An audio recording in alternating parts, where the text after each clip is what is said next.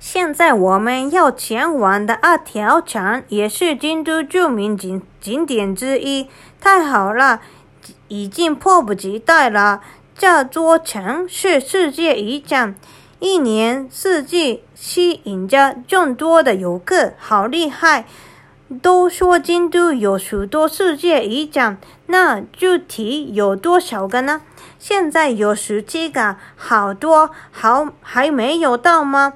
快按捺不住了，马上就到了。阿条城是由江户时代第一代将军的专家康所造，后来由其孙子加官所改修。城池仿佛就在京都市的中心。是的，城池是将军在京都市的京都市的住宿地，另外也为了严格的。严格的监视朝廷。原来如此，城中建筑象征着德川幕府的权力和财富。到外墙入口了，哇，好华丽的大门！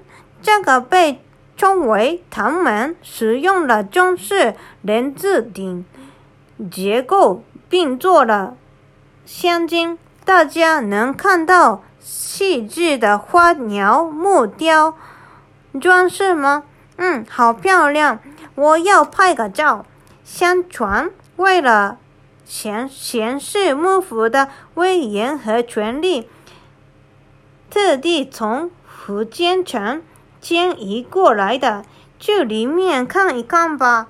这个外城府府邸由。相连的六个部分所构成，共有三三十三个房间，每个每间房间各有主题，并在壁画上有对应。一共使用了八百多张榻榻米，八百多张榻榻米，难以置信。这个房间叫做原室，曾经被作为。诸侯到访时的等候室，前上有虎和豹，这些动物是为了让到访到访者对幕府权力感到敬畏所设。什么声音？有吱吱咯咯的声响，就知道一定会有人问。我们现在正好在音箱灶上。这个也叫音箱地板。音箱地板，这个地上，这个地板是用高超的技术，特意让它发出吱吱咯咯的声响，就是说会像鸟鸣叫一般的。正是如此，从安保角度上讲，只只要有人走过，就会发出夜莺。鸣叫般的声响，为秦人的智慧所折服，这样就不可能有人偷偷溜过去了。多么多么出色的报警系统啊！系统啊，报警系统啊，能借此体验到犀利入侵者的心情，真是不错。这真的是这样呢。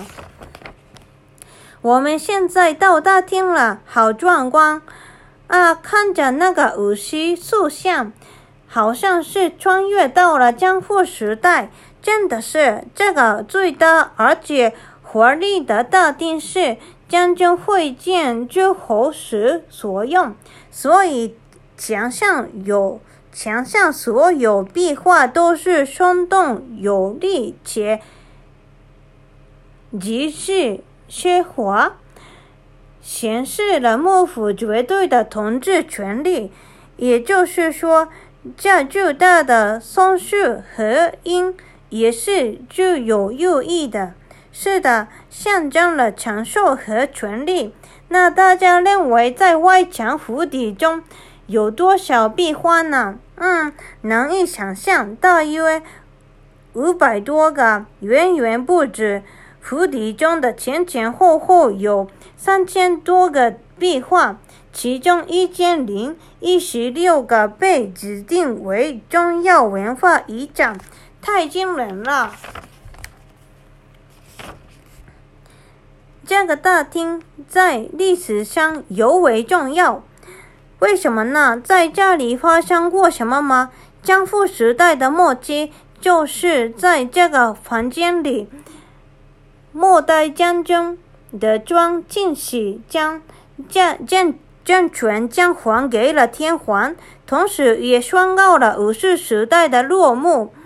原来是这样，阿条强见证了德川。政权的开始和结束，正是如此。从这边完全被称为黑书院和白书院。黑书院是会见地地位高的诸侯，也就是的专家的亲戚和重臣的房间。白书院是将军生活起居的房间。房间内的装饰明显不同，如你所见，壁画的图案是风花雪月，即表现的是如同樱花一般的自然美。这个部分曾经是将军私下里所用，装装饰简简约文雅，稳重有致。这里就是通往城堡中心的入口。现在的建筑是从京都皇宫迁搬迁过来的。喜欢像这样护城河、护城河里有水的这种感觉。非常遗憾的是，五层的天守阁被雷劈所引起的大火给烧毁了，真是很遗憾。那我们可以到那个楼。